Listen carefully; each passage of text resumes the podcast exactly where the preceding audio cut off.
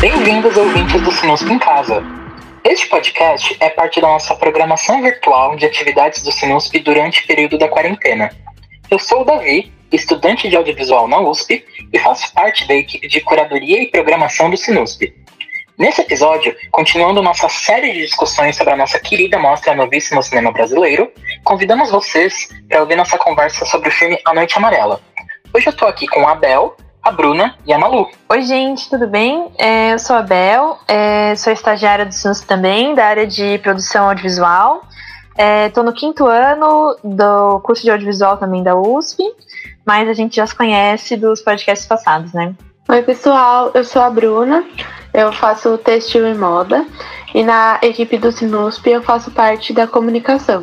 Eu sou Malu, estudante do quarto ano de audiovisual na USP e faço parte do time de curadoria de mostras no Sinusp. Nossa discussão de hoje é sobre o filme A Noite Amarela, dirigido por Ramon Porto Mota, sendo seu primeiro longa do diretor paraibano. A história do filme é sobre um grupo de amigos recém-formados no ensino médio que decidem passar um feriado em uma ilha na Paraíba, que parece ser habitada só por eles. Durante a viagem, algumas coisas misteriosas começam a acontecer enquanto eles festejam o fim dessa fase das suas vidas, relembrando nostalgicamente alguns acontecimentos. Por ser um filme feito por jovens e sobre a juventude, é algo muito próximo da nossa vivência, né? É mesmo, e dá para perceber que o terror existencial do filme é construído por elementos que são muito típicos da nossa vida, como a troca de mensagens da Karina com o amigo dela, as lembranças de já terem passado pelo Enem e as expectativas que eles têm para o futuro dessa vida adulta pós-ensino médio. Eu acho que tem uma coisa também muito forte no filme, que é essa questão com os tempos, assim, né? Então, eles estão numa, numa fase da vida de transição que é mesmo de entrada na vida adulta. E isso às vezes pode ser muito dolorido, até mesmo aterrorizante de uma certa maneira. Então, é, acho que uma coisa que fica muito latente no filme é isso de, de eles estarem num momento em que é, eles ainda não conseguem alcançar o futuro, mas também estão é, de uma certa forma presos num passado que que não, não acaba, né? É. Eu senti que eles estavam muito ligados ainda à escola, mesmo eles querendo sair, e por eles serem todos né, da mesma sala de aula, eles ficam bem nostálgicos e lembrando de muitas coisas que já aconteceram e das relações deles, né? Eu acho que também dá para pensar no futuro, meio que uma reflexão sobre o que vai acontecer com a relação entre eles. Sim, ela tá sempre constantemente ameaçada, né? Assim, tipo, acho que também até isso entra num outro ponto do filme, que é a, a identidade deles, né? Que muitas vezes está mesclada de uns com os outros, mas também tá diluída nesse lugar, assim, né? Então, é, tipo, personagens que nos flashbacks se comportam de um jeito, como a Karina, e no tempo presente do filme são completamente diferentes, né? Tipo, muito mais tristes ou soturnos mesmo assim, apesar de no passado bem pouco distantes serem muito diferentes, terem uma outra vivacidade, outra, outro tipo de relação entre eles mesmo, assim que é um laço que vai se afrouxando. Um elemento do filme que eu acho bem interessante é como o diretor abandona uma noção de progressão linear, assim, de uma narrativa linear, como nada faz sentido, não tem uma, uma estrutura mesmo, nem a história não se baseia numa relação de causa e consequência. Até a gente não sabe o que é que está causando esse assombro, mas a gente sente. E para mim isso é bastante simbólico da da vida adulta mesmo, de como antes eles estavam inseridos no, no colégio e o que eles tinham que fazer era isso, e passar no Enem, estudar e a vida tinha um caminho, e agora eles estão meio que por conta. E que não só o tempo, mas também o espaço fica muito mesclado entre as coisas, né? Você não sabe se as coisas acontecem ali durante a viagem, o tempo e o espaço se misturam muito, você não sabe entende aquele lugar em que eles estão passando essas férias. É, e ao mesmo tempo relacionado com elementos bem pitorescos, né? Como o, o avô, que é, tem uma, uma meio de cientista maluco, assim, que é algo, uma influência que parece bem diretamente puxada do David Lynch mesmo, que mistura esse essa coisa meio pastelão da, da novela, desses personagens mais pitorescos com um tipo de linguagem totalmente desconhecida, é, que não faz muito sentido. E acho que também é, tem uma conexão com Lynch nessa coisa do terror meio material, assim, né? Porque é muito difícil a gente entender qual que é a origem do mal no filme e tipo quais são as consequências, é, o que que essa força está causando, o que que ela é. É, a gente tem pouquíssimas informações no filme sobre a origem dessa disso que aterroriza eles, de que dá esse clima, essa atmosfera densa, né, que o filme tem muito. É, que é uma coisa também que o Lynch faz muito, né, no, nos trabalhos dele, assim, de tipo apresentar é, uma entidade ou um conceito, assim, mais de do que pode ser maligno, né, nessa realidade e não, não revela pra gente qual que é essa origem, o que que é exatamente. E o filme faz isso de uma forma bem legal até, né, tipo, porque tem essa é, abordagem científica que, tipo, meio que é, em algum um momento do filme é, parece que vai ser revelado qual que é a origem, mas o filme só dá uma pista do que, que é essa origem é, mais científica mesmo, né? Tipo, que até flerta um pouco com a ficção científica, assim. Mas não, não se, tipo, a gente não tem as respostas, né? Isso eu acho que é uma coisa bem interessante, assim, também, de instigar é, mais do que revelar.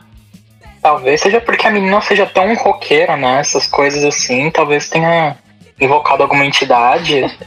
Eu acho que uma das coisas mais legais do filme também, assim, não sei se é legal, se não é, mas é muito curioso que eles conseguem fazer os roqueiros serem legais de novo, assim, tipo, ser jovem e ser roqueiro, isso é o que é cool, assim. Então, nesse universo paraibano aí, que, não sei, para mim, pelo menos, tinha dado uma morrida, né? Eu, eu acho legal também que apesar deles terem toda essa pinta de roqueiro e tal, numa das cenas elas estão escutando o forró e se divertindo da mesma forma que elas se divertem escutando o rock, né? Só mudou a situação que elas estavam.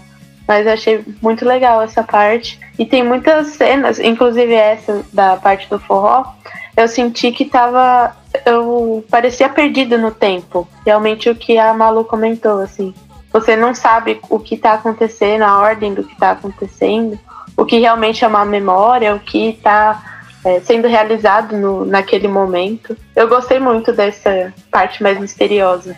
Eu também gosto de notar a, essa ambiguidade da natureza da heroína do filme, porque ela, ao mesmo tempo em que ela é um pouco integra o mesmo mundo que os amigos dela e ela não sabe muito bem o que está acontecendo, ela parece super entregue a essa força maligna, assim, eu acho isso é, bem impactante.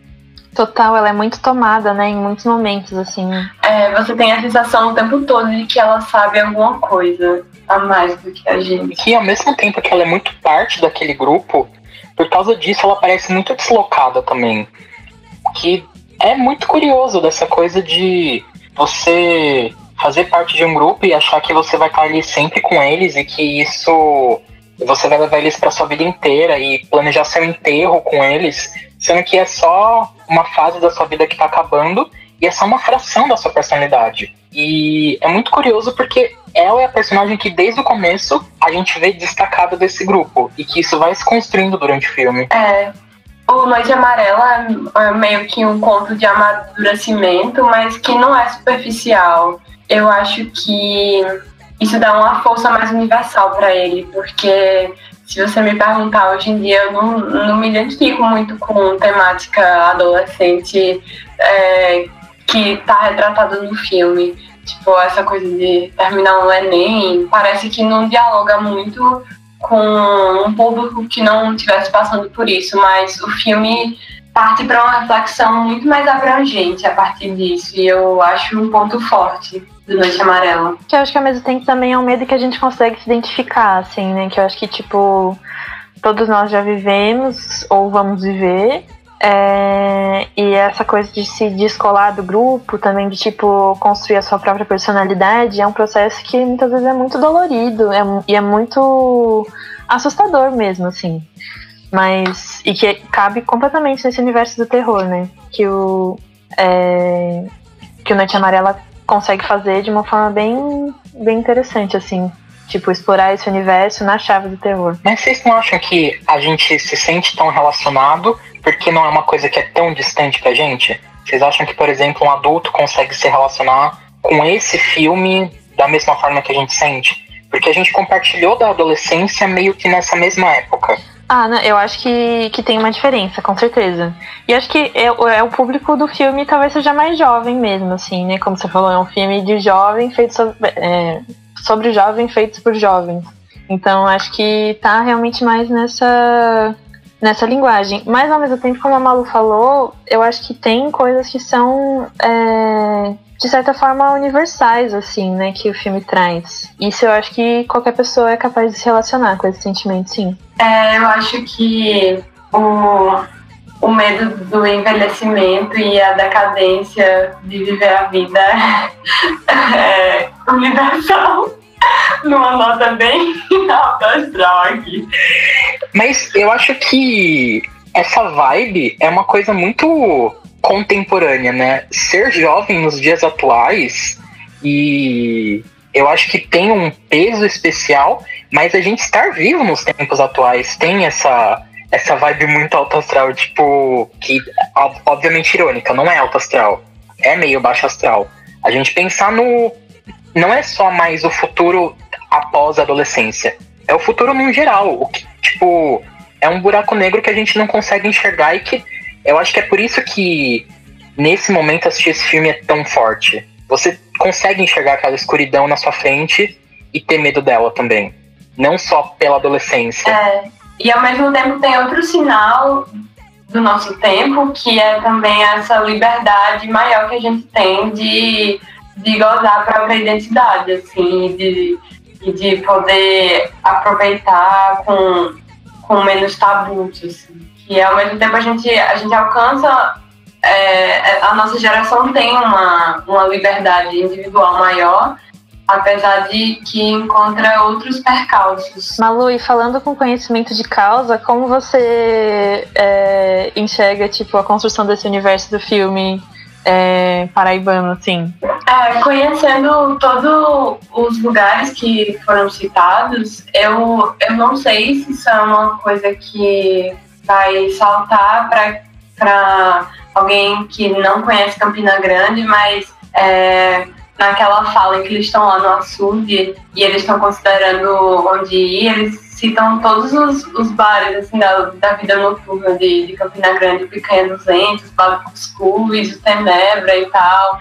E até saltou como, como um personagem para mim, é, essa essa regionalidade, porque não dá para depender, né, de, da vivência do espectador para para passar uma mensagem, mas eu acho também interessante como ele deixa bem bem é, delineado onde se passa a história. Eu acho isso bacana e e a história não se trata propriamente de eles serem paraibanos, mas tá bem dado isso. É, que consegue atingir uma, uma certa universalidade, porque eu acho que é, é interessante citar o, o nome dos lugares e você se relacionar com isso. Só que a situação ali de estar de tá debatendo sobre onde ir no rolê é uma coisa que consegue atingir qualquer pessoa. E a forma com que eles fazem isso, a forma com que a, a montagem pega isso e a fotografia do, do momento eu acho muito interessante. É um dilema de cidade pequena, né? Eles estão nessa cidade do interior, que é Campina Grande, e tem uma hora que uma das personagens diz, ah, eu não aguento mais esse povo, e é, é essa esse enclausuramento, assim, que às vezes você, quando você vive numa cidade pequena e você é jovem, você quer muito mais, e você não aguenta mais as mesmas pessoas, nem aquele mesmo universo, a, a busca por algo novo mesmo, que é bem universal. É, era isso mesmo que eu ia comentar, que eu acho que eles passam por situações que qualquer pessoa que já passou pela adolescência ou tá passando consegue, tipo, sentir, né? Essa coisa de estar tá cansado de estar tá com as mesmas pessoas, nos mesmos lugares. Não é uma coisa só da, da nossa geração, é de todo mundo. Só pegando o gancho também que o Dave citou sobre a fotografia do filme, que é da Flora Dias, né, da, da DAFB, que é o coletivo de é, diretoras de fotografia do Brasil. Eu acho que o filme tem uma coisa interessante, que é que ele usa é, essa relação da fotografia subexposta, assim, né? É, que o filme inteiro é muito escuro. Tipo, tem alguns momentos que a gente até. É, tipo, tudo é, é, visível, mas tem uns momentos que você fica quase perdendo que, o que tá de assunto, né? Que fica muito silhuetado. E, enfim, não é uma coisa que eu particularmente gosto tanto, mas é, acho que é um, algo que não, não fica tão. É, não perde do filme, assim. Que eu acho que na verdade só ajuda a agregar, né? A construir essa atmosfera de uma noite amarela, de uma coisa que. dessa escuridão que engloba eles ao, ao longo do filme. E que eu acho que é muito ajudado pelo som, né? Sim, total. Acho que é uma coisa que é, às vezes é uma limitação orçamentária, assim, alguma coisa assim de uma produção mais independente que acaba sendo incluída na linguagem e, e contribui.